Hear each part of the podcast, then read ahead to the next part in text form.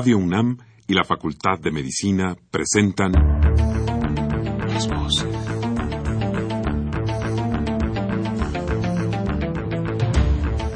Voces. Las voces. Las voces. Voces. Las voces de la salud. Reflexión y análisis de las ciencias médicas. Acompáñenos.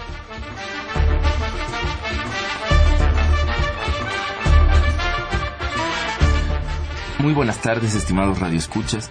La Facultad de Medicina de la Universidad Nacional Autónoma de México y Radio UNAM tienen el agrado de invitarlos a que nos acompañen en su programa Las Voces de la Salud. Soy el doctor Andrés Aranda Cruzalta. El día de hoy, para hablar sobre enfermedades frecuentes de la piel, se encuentra con nosotros la doctora Gladys León Dorantes. Como siempre, los queremos invitar a que se comuniquen con nosotros a través del teléfono 55 36 89 89 con dos líneas o al 01 800 505 26 88 Lada sin costo.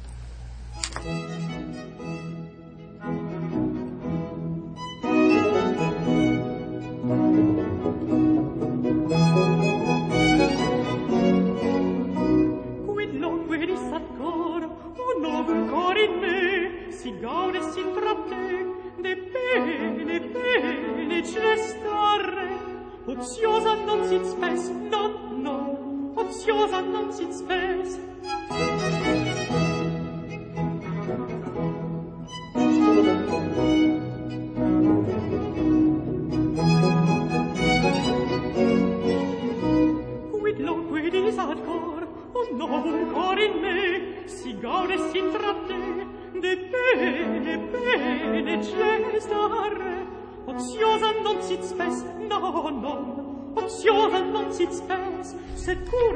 Pues bienvenidos, eh, como les comentaba, se encuentra con nosotros la doctora Gladys León Dorantes.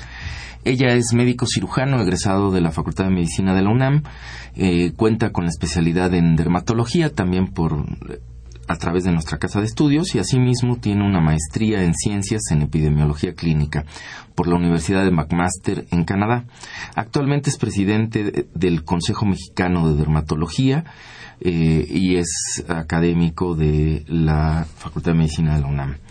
Eh, los teléfonos de su consultorio, por si alguien quisiera después ponerse en contacto con ella, son el 5601-3216 y el 1019-4225. Repito, 5601-3216 y 1019-4225. Doctora Gladys León, bienvenida. Muchas gracias por esta oportunidad de comunicarme con el auditorio de Radio Universidad. Yo como universitaria eh, me siento muy, orgullosa de nuestra casa de estudios y pues eh, empecemos a, platicar básicamente. Pues un poco es eh, una charla muy general por la razón por la que hoy se encuentra con nosotros. Sabemos que además usted es especialista en, algunas enfermedades muy particulares, pero el día de hoy, bueno, pues la idea es que nos eh, platicara pues cuestiones muy generales de la especialidad y yo creo que empezando un poco por eh, pues algo que es tan evidente para todos eh, que es la piel no este que es a lo que se dedica la dermatología junto con sus anexos no este y que la vemos ahí ahí está y ahí a través de eso nos conocemos estamos en contacto con el mundo no le damos mucha importancia aparentemente por por esta eh, digamos esta situación de superficie que tiene y en la cual pues todos ahí cosas pero que tiene una serie de, en primer lugar, una estructura muy interesante, ¿no? La, la que tiene ya a nivel microscópico nuestra piel. Y en segundo lugar, cumple con una serie de funciones que ya no nos, digamos, eh, en términos generales al público en general pueden ya no serle tan evidentes, ¿no? No sé si nos quisiera platicar un poco al respecto. Eh, claro, la dermatología se dedica a una maravilla de órgano que incluye la piel, las uñas, el pelo y a veces también las mucosas, por supuesto. Y, de veras a veces olvidamos, la tenemos tan a la vista y puede ser tan obvia que no olvidamos la maravilla que es nuestra piel, todas las funciones que tiene, no solo locales, sino generales.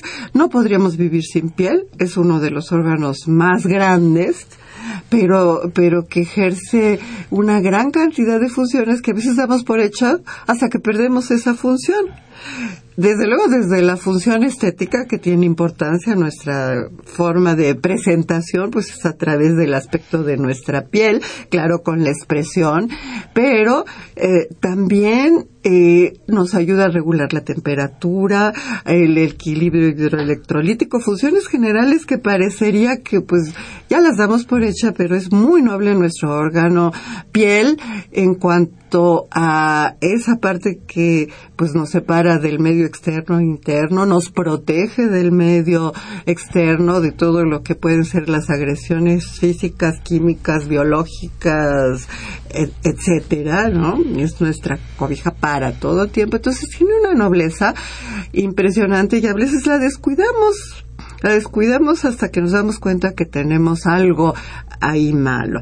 Y entonces, y los médicos si todos aprendemos a ver lo que la piel nos está diciendo, pues muchas veces en eso superficial hay mucha profundidad, nos está traduciendo, parece mentira, algunos aspectos internos que están a la vista, pero si que no lo sabemos leer, pues eh, se nos pasa, ¿no? Y tendremos más trabajo en, en llegar a algunos diagnósticos de enfermedades. Entonces yo con 40 años de trabajar en, en esta especialidad, cada vez estoy más enamorada de esta especialidad en cuanto, bueno, a toda la cantidad de conocimientos que se generan a través de, conocimiento de su biología normal, y que parece mentira, pues no se pueden eh, eh, disecar de lo que ocurre en nuestro, en nuestro interior. De manera que en la piel tiene sus propias enfermedades locales de pelo, uñas, piel, pero también es como el espejo de otras enfermedades internas. Podemos sospechar de tumores internos, de enfermedades graves internas, a través de algunos signos cutáneos. Por eso tenemos que estar alerta con nuestra piel y, y saber eh, qué requiere, qué no requiere y, y, cuando aparecen cosas nuevas, si la conocemos, nosotros podemos, eh, eh pues de manera detectar cosas importantes insisto, eh, de manera que sería ideal incluso que todo individuo pues también tuviera su revisión de piel, pelo y uñas anual, como debe de hacerse de la visión o como se hacen las pruebas de prevención de, de, cáncer ginecológico, etcétera, la revisión de piel, porque también vamos a hablar creo, del cáncer de, de, piel que tiene una importancia. Y entonces la revisión eh, anual puede ser una detección oportuna de problemas tan severos como esto. Ahora, eh, en este sentido, digamos, de su estructura y su función, son es igual nuestra piel a lo largo de que nos recubre a lo largo de todo nuestro cuerpo o presenta variaciones en ciertas zonas que, un, que, pueda ser importante conocer? No, por supuesto que, no toda la piel es igual.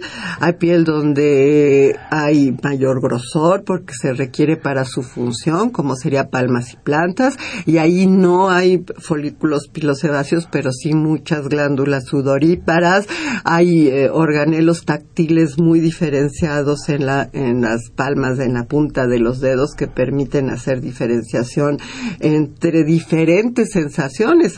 Es un medio de comunicación nuestra piel porque ahí están los receptores sensitivos de tacto, presión, vibración, etcétera. Y entonces hay sitios que son especiales, hay sitios más delgados porque requieren recubrir sitios de gran movilidad eh, sobre las articulaciones o los mismos párpados donde tiene que haber una laxitud eh, continua porque vamos a estar parpadeando pues muy muchas horas de, todo el tiempo para, para la función incluso de que se lubriquen los ojos y se protejan.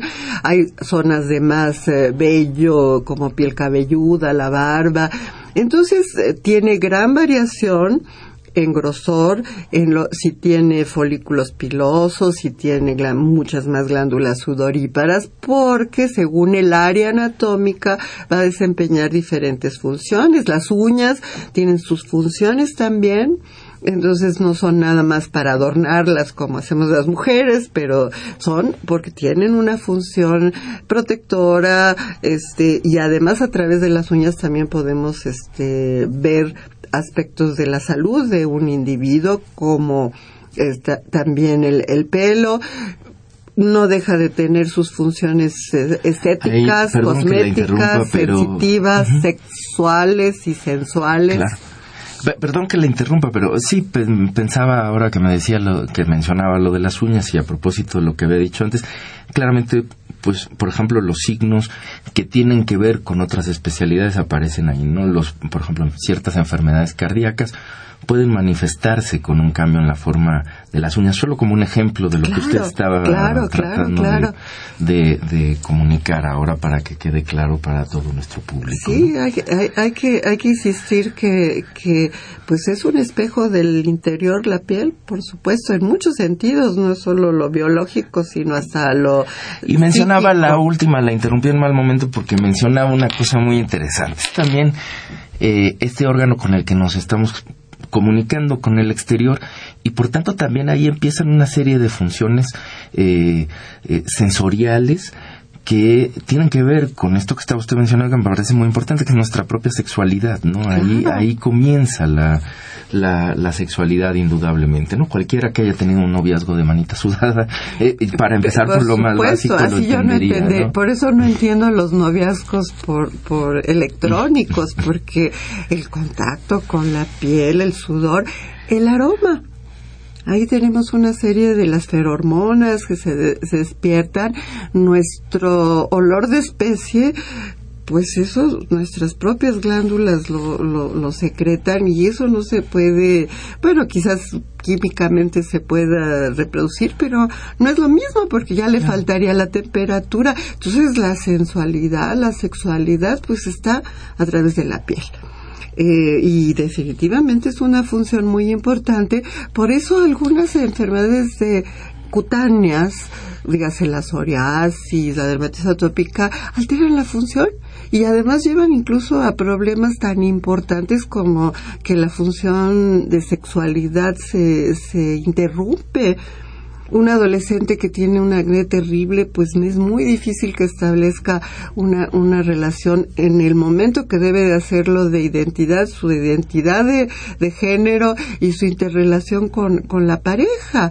Este, por, el mismo acné es una enfermedad muy importante a tratar en el adolescente porque le puede arruinar todo su desarrollo en ese momento eh, de socialización, de establecer pareja, de eh, muchas cosas que a veces no se ven y, a veces dicen un, un chico con acné, no, bueno, pues no importa, el hombre tiene que ser feo, fuerte y formal, pero no es cierto.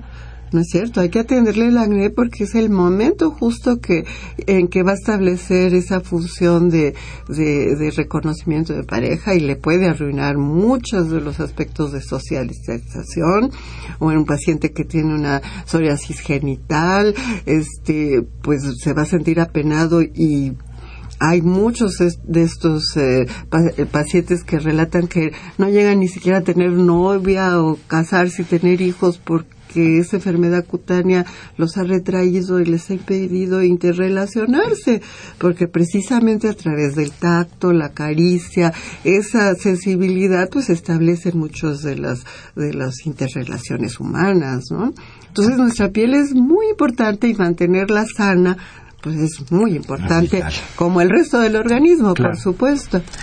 Eh, como también como el resto del organismo, pues la piel presenta enfermedades, digamos, que se clasifican en el ámbito de la patología general, ya pueden ser infecciosas, ya puedan ser oncológicas, eh, autoinmunes o inmunitarias eh, eh, algunos factores genéticos que influyen en ellas. Yo quisiera que comenzáramos a hablar de algunas, eh, más bien del primer grupo, si le parece bien, de las infecciosas.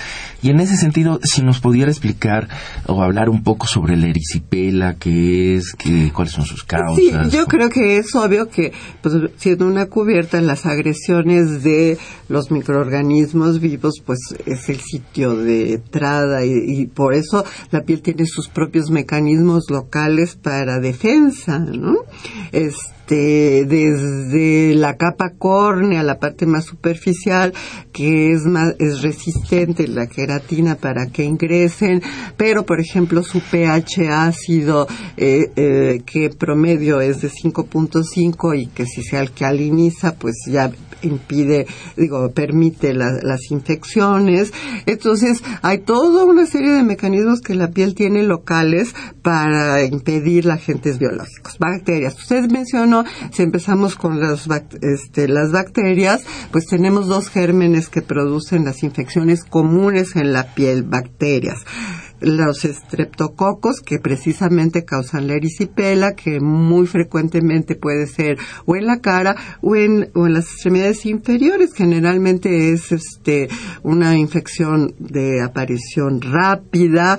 Después de una quemadura solar, por ejemplo, cuando son las vacaciones y en la playa, este, se queman un pie, etcétera, y por ahí empieza y ingresa el estreptococo, se produce eh, hinchazón, aumento de la temperatura local, enrojecimiento muy rápido en días, pues, hay fiebre generalmente, es un estreptococo y hay que atenderlo y el tratamiento es con penicilina. Si hay alergia, pues sería eritromicina, pero es un tratamiento y es una casi urgencia para tratarse adecuadamente. Por otro lado, otros gérmenes son los estafilococos, que también causan las infecciones comunes, algunas muy superficiales en los niños, lo que se llama impétigo contagioso, que es por estafilococos, y a veces eso en, aún en guarderías o entre los mismos niños de la familia es muy contagioso porque muy rápidamente los estafilococos eh, colonizan la parte superficial de la piel y se extienden, aunque es una, una infección superficial, benigna, y que a veces tan solo se puede, si no es muy extensa, se puede tratar localmente con limpieza, con agua y jabón de esas costras con estafilococos, porque si no, pues se inoculan, ¿no? Si se tallan para otro lado, también crece en días esta infección, así costras amarillentas, etcétera, pero la y se puede utilizar una, incluso es un antiséptico local, yodo, es, es muy localizada y sencilla de tratar, es bastante frecuente en los niños y a veces se ve epidémico porque se contagia fácilmente. Por eso se llama impétigo contagioso y también es rápido. Otro germen, si ya más extenso, pues usamos también un antibiótico tomado para tratarlo. Esto sería de los padecimientos piógenos comunes. Si vamos a los virus, tenemos muy común las verrugas por virus de papiloma humano. Y tenemos las verrugas vulgares o mezquinos, las verrugas planas que se ven en sobre todo en carita de los niños, que son más, eh, este, las plantares, el ojo de pescado, este, eh, son verruguitas virales. también los niños son más susceptibles a padecerlas, aunque también los adultos la pueden tener. Y pues eh, eh, existen tratamientos eh, eficaces para, para tratar estas lesiones. Las que son un poquito más problemáticas son las de verrugas plantares, ojos de pescado, porque crecen hacia adentro y hasta duelen como un clavito al pisar.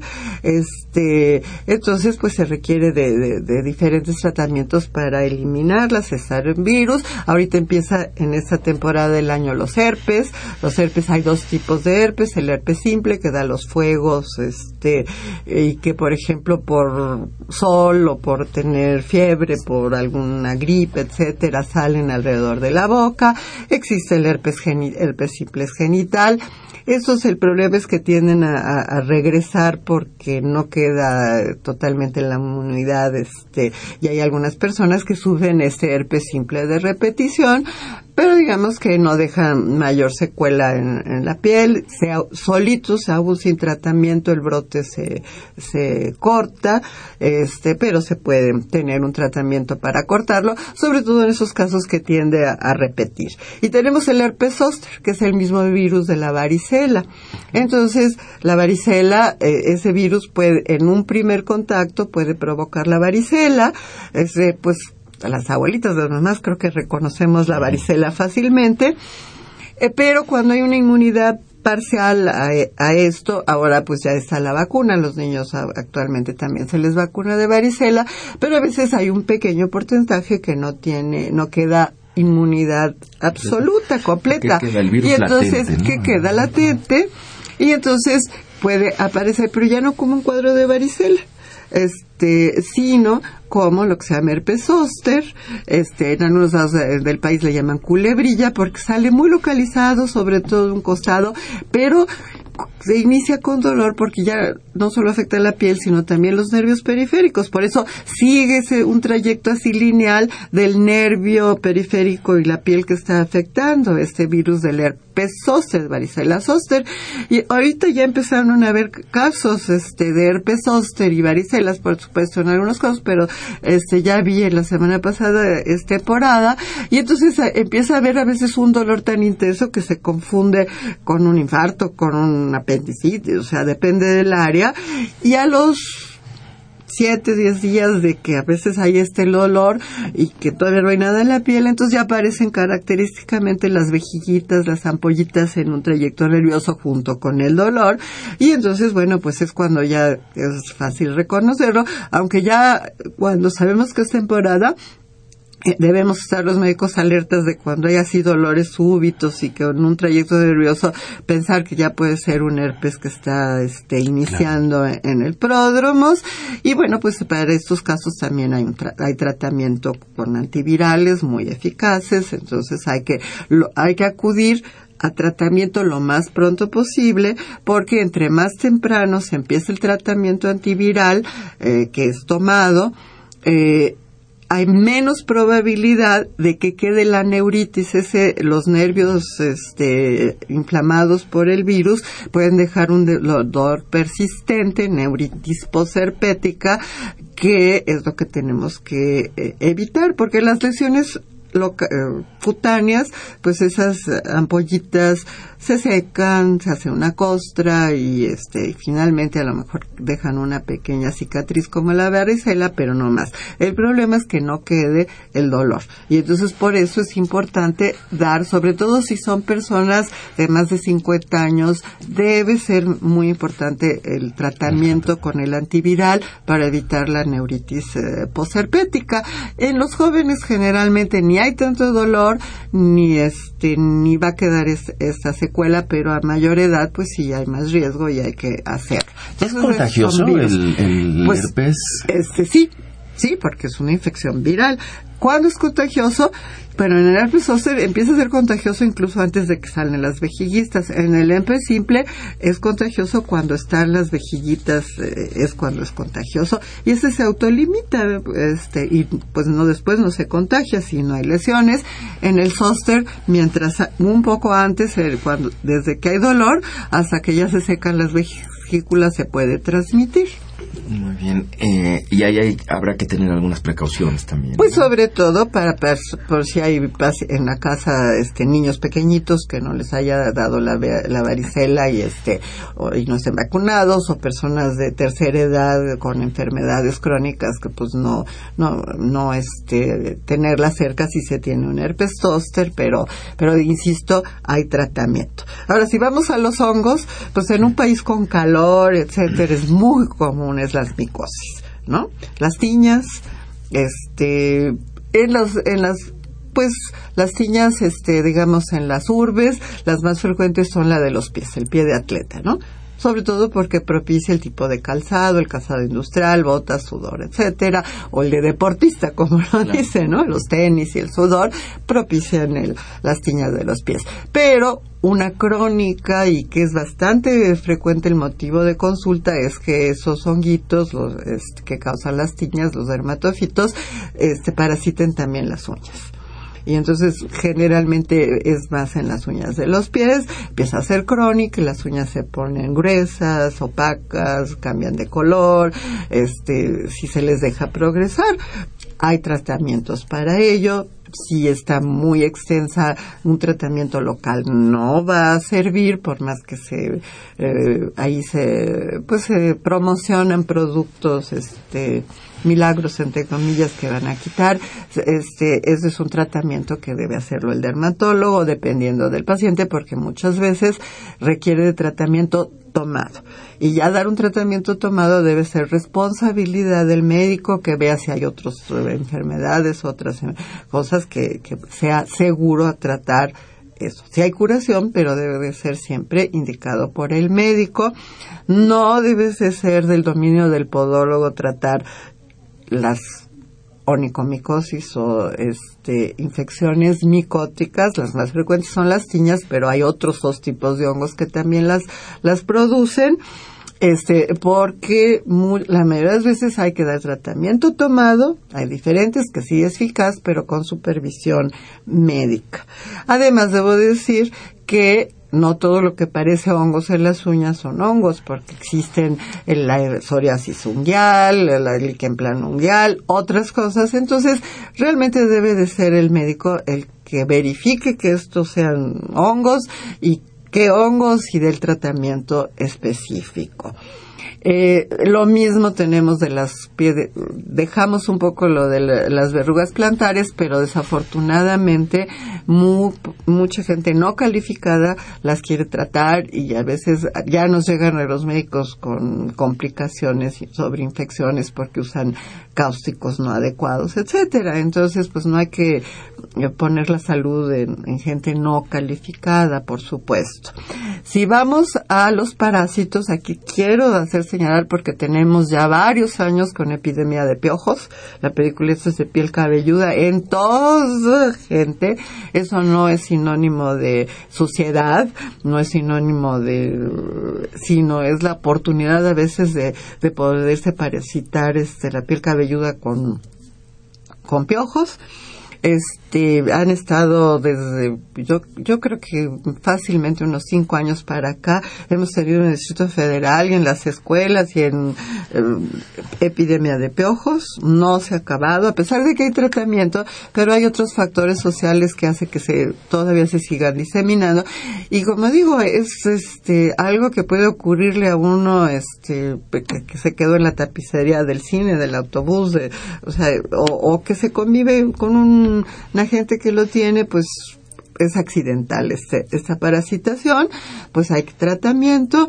Entonces, cuando empieza a haber mucha comezón en la, en la, sobre todo en la nuca y, o hacia el cuello, etcétera, en piel cabelluda, no importa que sea una gente con mucha higiene, etcétera, o sea, hay que buscar si no hay por ahí piojos, porque sí. Y la sarna, la escabiasis o sarna, también es otro parásito que, como el juego de la roña, pues se contagia de persona a persona, no es de, del perro, de la mascota, es de humano a humano, y también pues se da en el medio familiar. Y aquí lo importante, tanto en piojos como en este, la escabiasis, es que se, se trate a todos. Si se trata a uno solo, pues siempre los que conviven pues van a seguir manteniendo la, la infestación cuando hay tratamientos muy eficaces, pero sí hay que pensar se dice que la sarna de los limpios es más difícil obviamente de sospechar este y de pensar y entonces a veces pasan mucho tiempo pensando que tienen otras cosas y, eh, y es muy periginoso y todo y es algo tan sencillo que tiene curación pero hay que sospecharla exacta exactamente. Entonces eh, pues eh, no tenemos que dejar de pensar en ese en esta parasitación. Este esas son las más frecuentes desde luego hay muchas más. Si pasamos a una muy importante que ya mencioné hoy en día en los hospitales de de los servicios de dermatología el motivo número uno de consulta es el acné hombres y mujeres es muy frecuente el acné, claro, pues todavía somos un país con bastantes jóvenes, este, y aún no tan jóvenes porque no necesariamente el acné es exclusivo, claro, predominantemente en el adolescente, hombre mujer, pero también hay un acné que se prolonga incluso hasta los 40 años, o sea, no, no es necesariamente, pero bueno, el mayor porcentaje es de estos jóvenes que mencionábamos, este, como el acné ocurre en áreas que son muy a la vista, la cara, el pecho, la espalda, entonces por eso tiene ese impacto en la, en la, en el psique del, de quien lo padece, en esas jovencitas o jovencitos que si tienen un acné y a veces no tan aparente, o sea, para uno puede estar diciendo, ay, no, pues es muy poquito, pero para un adolescente puede ser una tragedia tener un solo barro y, y eso hacerle que ya no quiera ir a la fiesta, o etcétera, o la jovencita no quiere, ya no pueda usar un escote que le guste porque se le ven ¿no? Y entonces eso causa mucha angustia, depresión, este, retracción, y es algo que hay que atender. Hoy en día los dermatólogos tenemos un gran espectro de, de tratamientos para, sobre todo, la meta es atenderlo oportunamente, que no quede ninguna secuela, cicatriz sobre todo, que eso pues hoy en día con los tratamientos que existen pues es lastimoso que, que, haya eso, ¿no? Hay que intervenir oportunamente, lo más temprano posible para controlar el acné. Entonces, aquí a los jóvenes siempre llegan con, les, cúreme el acné, nunca eh, se controla y, y en muchos o en la gran mayoría después de los 22 años se va a quitar, pero hay que controlarlo.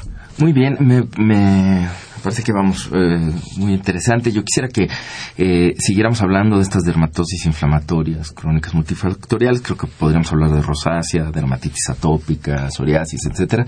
Pero lamentablemente tenemos que hacer una pausa y volviendo, este, continuamos con ellas. ¿Le parece? Me ¿Te parece, bien, bien, doctora? Sí, me...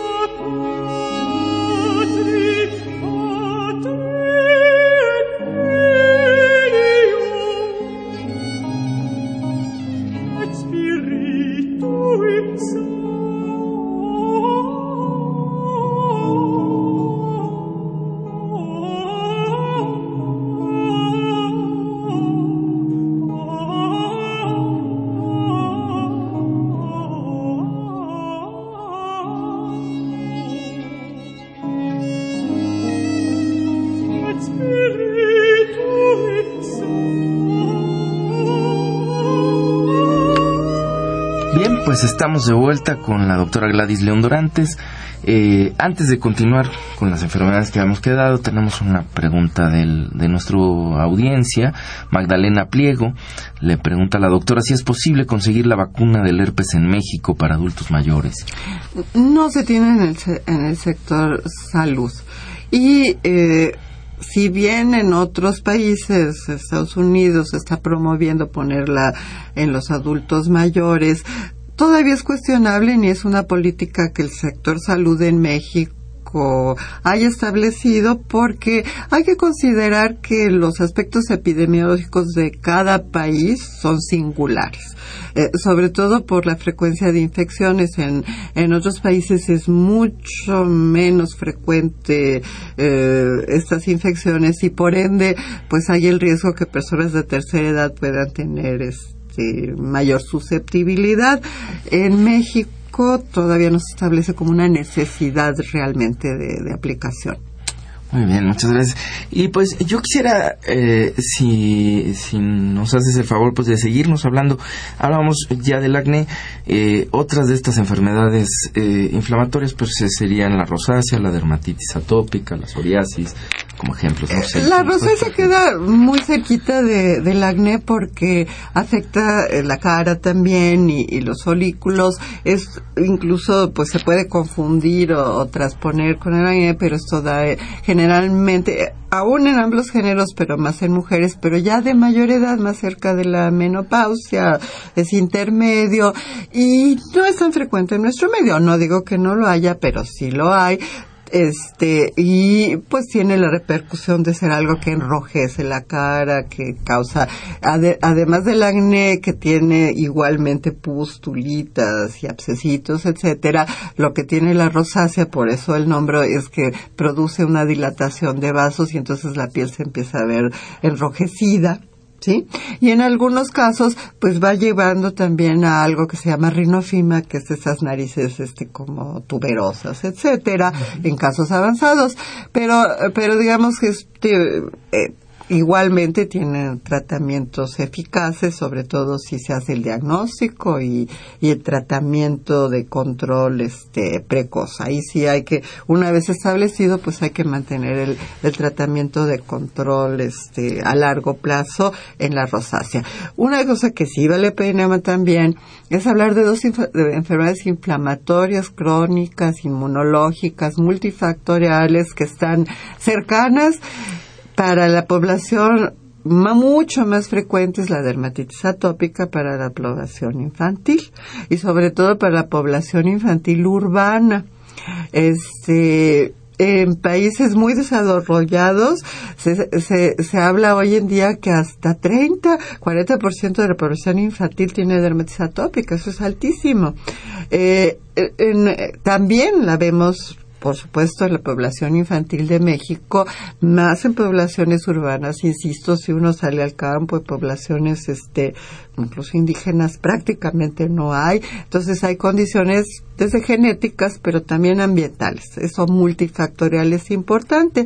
Entonces sí, evidentemente hay, hay un, ya ha ido en aumento la, la, la, la dermatitis atópica, sobre todo de inicio infantil en la población adulta puede haber incluso de inicio hasta esa época, pero es mucho menos frecuente, pero el infantil sí lo es y generalmente empieza a manifestarse en los primeros meses de la vida, como sobre todo este, tendencia a enrojecimiento, irritación, mucha comezón y aún un bebé empieza a frotarse con lo que puede, con las cobijas, con la, en la mejilla, en, en el hombro de la mamá, etcétera, etcétera, por la gran comezón que da, lo vuelve irritable, etcétera, y este pues es algo que además impacta mucho sobre todo si son padres primerizos con un con un bebé o un niño pequeño que tiene problemas de, de la de la piel que se irrita que se está rascando y que si se rasca se puede sobreinfectar.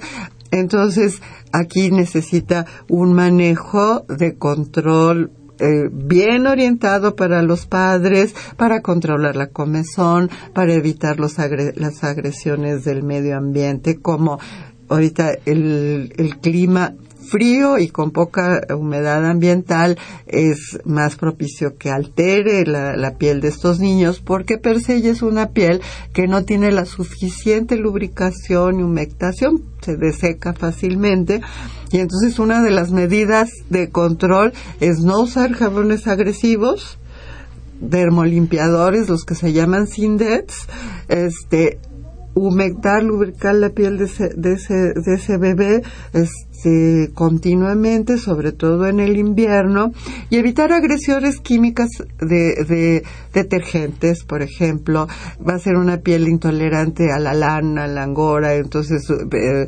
utilizar ropa este, preferentemente de algodón o mezclas de textura muy suave que no raspen, que no aprieten a esa piel y lubricar. Y a veces con esas cosas muy sencillitas se puede mantener bien a, la piel de ese niño y, confortable, porque va a ser una cosa que una vez que se manifiesta, pues va a mantener sobre todo los seis, siete años primeros de la vida, puede ser algo que, que, que progrese, después de que en los bebés aparecen las mejillas, en los sitios de roce, es muy típico que ya en la edad más grandecitos de, de, en los escolares, eh, les, lo predominantemente les que les dé comezón en los pliegues, entre los brazos, atrás de las rodillas, ese sitio muy característico de la dermatitis atópica.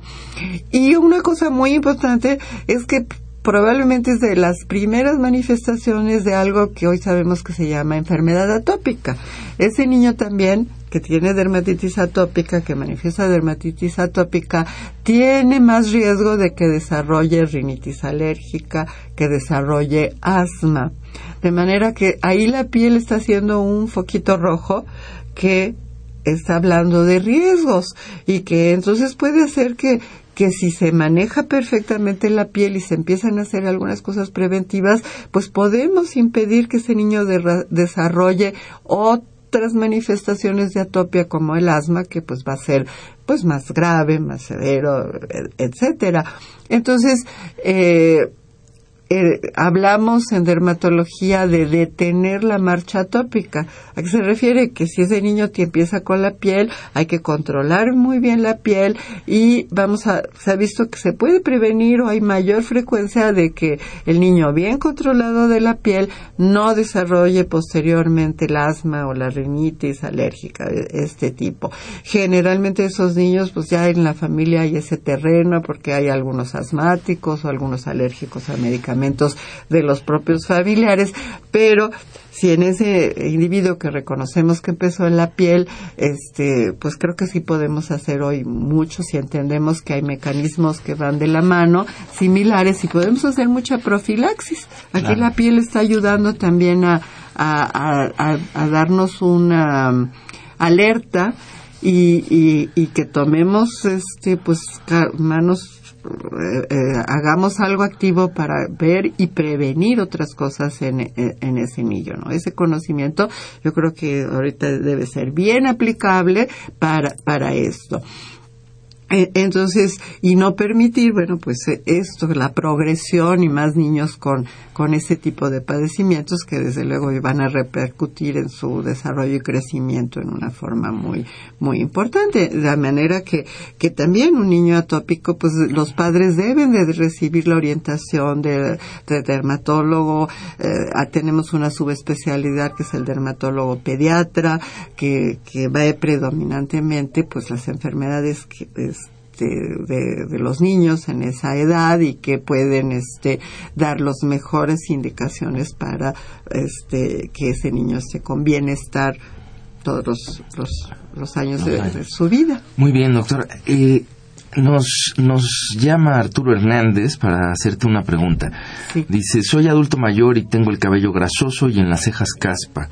Ya me ha atendido y no ha dado resultado. ¿Qué puede hacer? Eh, lo que describe probablemente eh, sugiere que tiene un padecimiento que está como intermedio de la psoriasis la dermatitis atópica que se llama dermatitis seborreica, que cuando afecta solo la piel cabelluda es lo que causa la caspa común grasa. Entonces ya también esto es una cosa multifactorial que va desde la predisposición genética, ¿no? A algunos factores este, que se interrelacionan.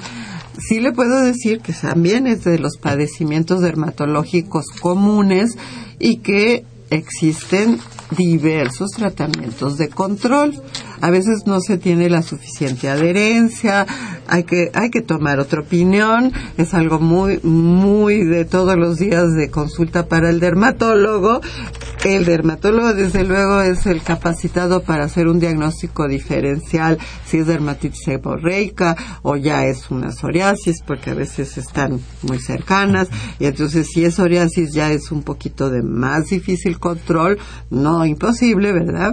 Pero, pero hay que hacer un diagnóstico diferencial porque a lo mejor el problema de no respuesta puede ser o por falta de diagnóstico, o sea, que no sea lo que se está tratando, o bueno, el tratamiento no ha sido el afortunado, o el tercer componente es a veces que el paciente no no tiene adherencia a lo que se le indicó, ¿no? A los tres tiene expectativas diferentes y solo quiere que se le quite o tiene la expectativa que se le quite rápido y se le cure. Esos padecimientos crónicos inflamatorios que tienen una parte inmunológica y, y además que son multifactoriales, quiere decir que influyen diversos factores este para que ocurra, pues son padecimientos de control, entonces que se requiere bastante adherencia a los tratamientos para que realmente se resuelva el problema, pero insisto, no para que se quite de definitivamente, sino para que se esté bien la mayoría del tiempo. Muy bien. Luis Calzada dice, viajo a climas calientes y me pican frecuentemente los insectos eh, eh, de manera muy, muy importante. Eh, pregunta, ¿qué puede hacer? bueno, hay medidas profilácticas. Eh, desde luego que existen los repelentes locales, que bueno, es transitorio, pero eh, una de las recomendaciones que a veces eh, damos en los niños, a veces que son muy sensibles a, y aún adultos en los piquetes, el que si se consume altas dosis de tiamina durante el tiempo, esto eh, ayuda a que haya menos este piquetes, pero no es además también usar algunas de las este, productos repelentes, algunos que vienen en pulseras. Si combinamos varias cosas, ayuda, ¿no? Pero, pero pues estar bajo un pabellón, yo creo que sería lo único que impediría que a veces le, le pique. Sí, pero indudablemente hay gente este que, que sí atrae más susceptible. más susceptible y reacciona a los piquetes, entonces es cuando damos esta recomendación de tomar este durante estancia en sitios de riesgo este altas dosis de vitamina en, en y pieles más sensibles también, ¿no? Al piquete, ¿no? Claro. Claudia Díaz eh, dice, si una niña tuvo dermatitis atópica y ya no tiene, pero ahora en la adolescencia tiene acné, eh, ¿qué hacer? Tratarse el acné cuando los dermatólogos, digo, cuando vemos a esos pacientes sabemos que eh, eh, alguien con antecedentes de atopia, pues ya su piel es así, porque es una piel que nació así, ya tiene cierta susceptibilidad, si bien no tenga manifestaciones de irritación, que suele hacer. Entonces, además, los dermatólogos tenemos que tener cuidado de los productos que usamos para manejar el acné en esos pacientes, porque algunos de los productos que se usan en no atópicos pueden irritar mucho a, alguien que tiene esa piel atópica. Y entonces tenemos que usar tratamientos más amigables para el acné, que sí los hay, pero considerando esa piel potencialmente irritable. Porque algunos muy fuertes pueden irritar mucho, entonces tenemos que tener ese cuidado, pero ahorita lo que se tiene que hacer es tratarse el acné con ese conocimiento de cierto riesgo de que se tienen que usar cosas más suaves, etcétera. Muy bien. Y Lidia Elías dice, mi niña tiene caspa, usa shampoo para caspa, se controla y regresa. Eh, también pregunta qué hacer. Es lo habitual, es lo habitual. Ese, ese problema es... Eh, digamos recurrente entonces hay que usar tratamientos este, más activos, en, más intensivos cuando aparece. Una vez que se quite el, el síntoma, ¿no? Este, pues se, se deben de utilizar este, solo en, eventualmente los tratamientos activos y, y shampoos eh, suaves. Hay que, hay que ir buscando la manera de control. Claro, y bueno, pues les recomiendo yo, por mi parte, pues les repito los teléfonos de la doctora porque creo que lo que sería importante es que vean a un especialista. Ahora tenemos a, Gladys León como invitada y si no, pues busquen algún otro médico, pero por quien le pueda interesar que la, que la consulten, pues pueden, les recuerdo los teléfonos de su consultorio, es el 5601-3216 y el 1019-4225. Eh, o acudir a sus instituciones eh, de salud, eh, desde luego también a quienes cuentan con esta otra posibilidad. Doctora, y finalmente pues nos queda un rubro muy importante, eh, muy grande, que son las lesiones tumorales, ¿no? Este, de la piel. Eh, no sé, ¿qué nos puedes platicar al respecto? Pues, pues ese es un tema muy importante porque hemos visto crecer la frecuencia de cáncer de piel eh, en, el país y en el mundo, desde luego. Eh, de los tres principales cánceres de piel.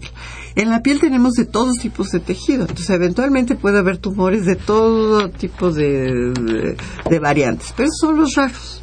Tenemos tumores benignos, los comunes, los quistes, los fibromas, esos tumores son benignos, este, pero tenemos como con importancia el, los tres tipos de cáncer de piel. De hecho, Uno de ellos, el carcinoma vasocelular, es de los cánceres más frecuentes dentro de todos los tumores. Pero la buena noticia es que es un cáncer perfectamente curable una vez que se detecta, a menos que se deje años y años sin tratar, pues ya puede tener alguna repercusión. Pero es un cáncer que da mucho tiempo de, de, de darse, de verlo y de curarlo, quitándolo lo mejor es pues quirúrgicamente deshaciéndonos de, de ese tumor, pero es el carcinoma celular que generalmente aparece en sitios además muy visibles, la cara, sí, del dorso de la nariz, etcétera, porque un factor que, que influye en este tipo de cáncer es la exposición solar, la radiación ultravioleta, principalmente. Eh, es muy raro que sean sitios este, cubiertos de, de, de la piel que ocurra este tipo de cáncer y es el más frecuente.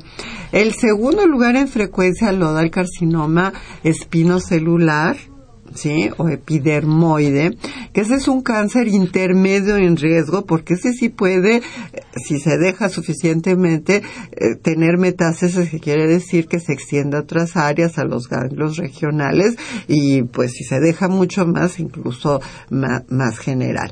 Entonces, el carcinoma también espinocelular puede aparecer, tiene una influencia de riesgo para, para que aparezca los, la exposición solar crónica, pero no nada más, porque por ejemplo, quemaduras de calor antiguas, úlceras en la piel crónicas, también pueden ser un factor para que aparezca, eh, personas que han recibido radiación en la piel por tumores internos también es un riesgo, en unas áreas del país donde existe arsenicismo, que el agua tiene arsénico, pues puede haber este, estos carcinomas, este, en la palma de las manos, en otros sitios, entonces no solo es en sitios fotoexpuestos, aunque sí los que más vemos es en el labio inferior, en, en los varones, en los pabellones auriculares, el carcinoma espinocelular, y ese da menos tiempo de, de curarlo, pero bueno, si se detecta oportunamente, hay que curarlo. Y aquí hay que mencionar una lesión premaligna muy importante que es antecedente de este carcinoma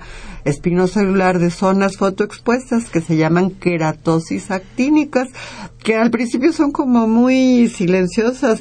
Eh, se ven en insisto en la cara sobre todo este como zonas un poco enrojecidas raspositas y que eh, descaman pero persiste ahí las escamas costritas.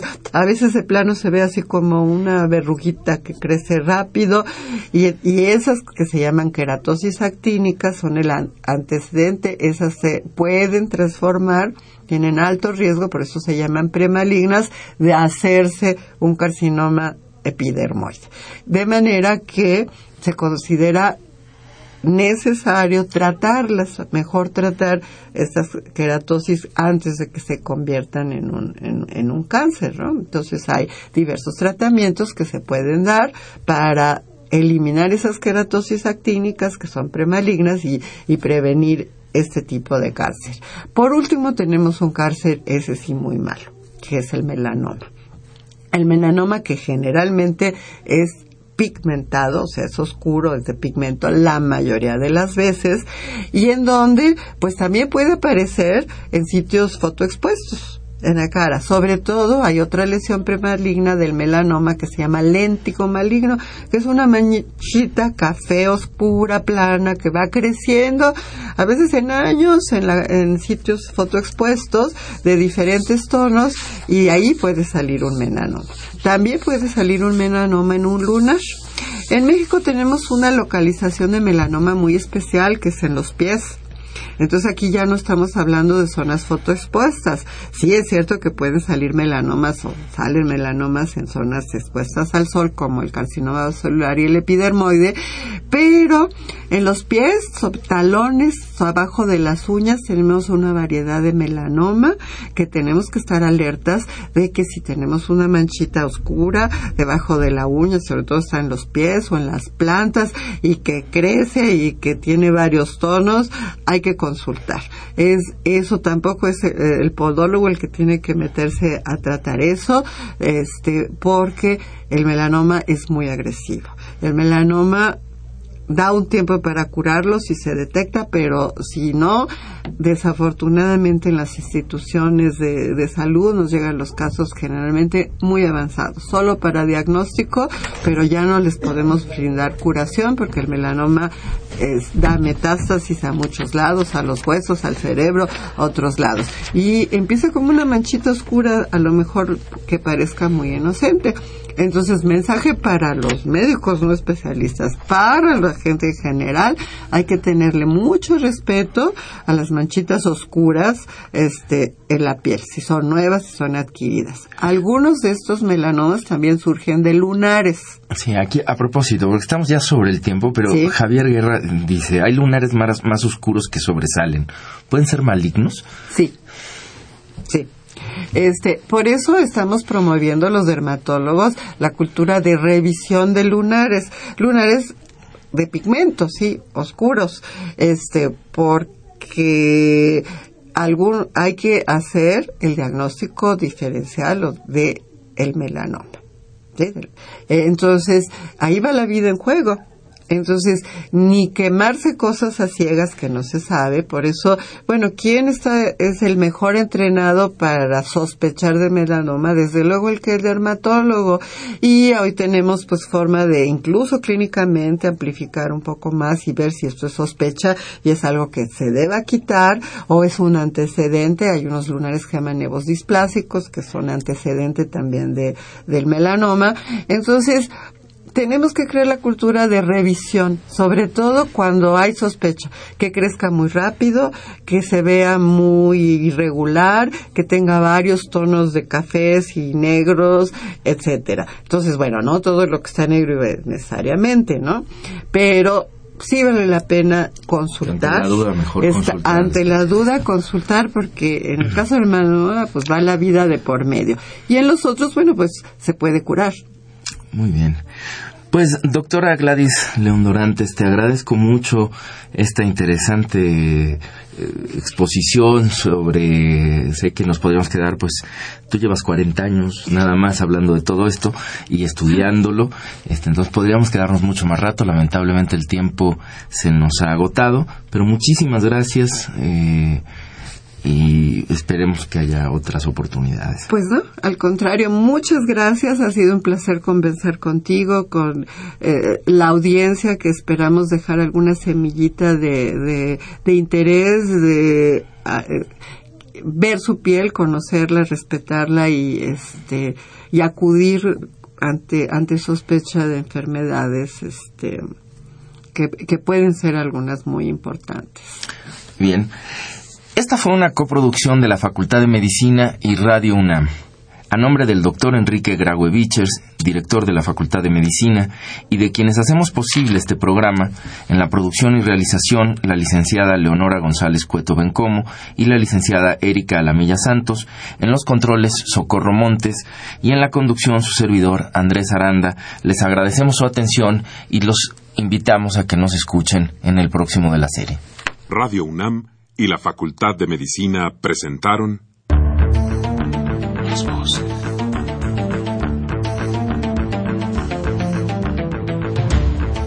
Voces. Las voces. Las voces. Voces. Las voces de la salud. Reflexión y análisis de las ciencias médicas.